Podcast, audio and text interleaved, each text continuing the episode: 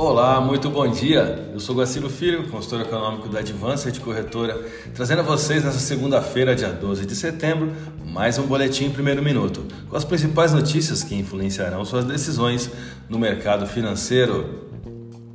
Os índices de ações pelo mundo subiram nessa última sexta-feira, liderados por papéis de tecnologia e empresas cíclicas. Os rendimentos dos títulos de dois anos, mais sensíveis à taxa de juros, atingiram máximas em mais de 14 anos, à medida que investidores digeriram a visão de que são necessários mais aumentos nos custos dos empréstimos. Os preços do petróleo subiram cerca de 4%, apoiados por cortes reais e ameaças de produtores que colocam em risco a oferta embora os contratos futuros tenham registrado um segundo declínio semanal, com aumentos agressivos das taxas de juros e as restrições devido à Covid-19 na China pesando nas perspectivas de demanda. O dólar fechou em queda de mais de 1% ante o real, pressionado por melhora no apetite a risco internacional e alta nos preços de commodities importantes, no movimento que ajudou a moeda brasileira a encerrar a semana com ganhos, apesar do rally registrado pelo dólar na véspera do feriado de 7 de setembro. Dentro do cenário político interno no Brasil, o CEO da Trust Investimentos, fundo de investimento que tem sobre sua gestão 17 bilhões de reais, comenta sobre sua percepção de um mercado que vê mais incertezas em Lula que em Bolsonaro. Estamos com um cenário fiscal muito populista, tanto pelo incumbente como pelo desafiante. Acho isso perigoso, fecha aspas, disse o CEO. Qual o Lula que vem a ganhar as próximas eleições, se ele ganhar? Um Lula mais à esquerda ou um mais pragmático, como no seu primeiro mandato? Questionou o CEO, citando que o petista é contra o teto de gastos.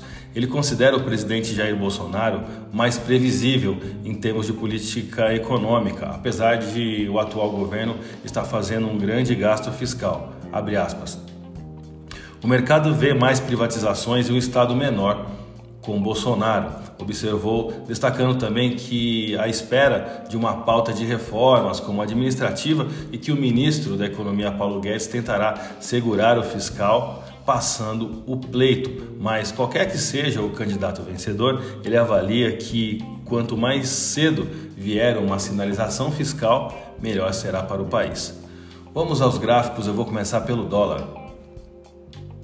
As negociações locais foram influenciadas pelo ambiente internacional ameno, com o dólar perdendo força de maneira generalizada. Se compararmos com o pregão de 30 de agosto, estamos bem próximos desses patamares no mercado à vista, com o candle fechando em cima da média móvel de 21 dias. A divisa norte-americana registrou um volume de negócios no último pregão de 147 bilhões de reais em contratos futuros de dólar negociados na bolsa brasileira, queda de 1,26% no dólar à vista com taxa spot de 5,1470. Vamos ao euro. O euro ficou registrado no gráfico diário com dois pregões consecutivos de queda e um candle, a exemplo do dólar, também repousando sobre a média móvel de curto prazo, ou seja, de 21 dias. A moeda da zona do euro encerrou o último pregão com taxa spot de 5,1680 e queda de 0,75%. A minha dica, você já sabe, siga nossos boletins para ficar sempre conectado às principais notícias.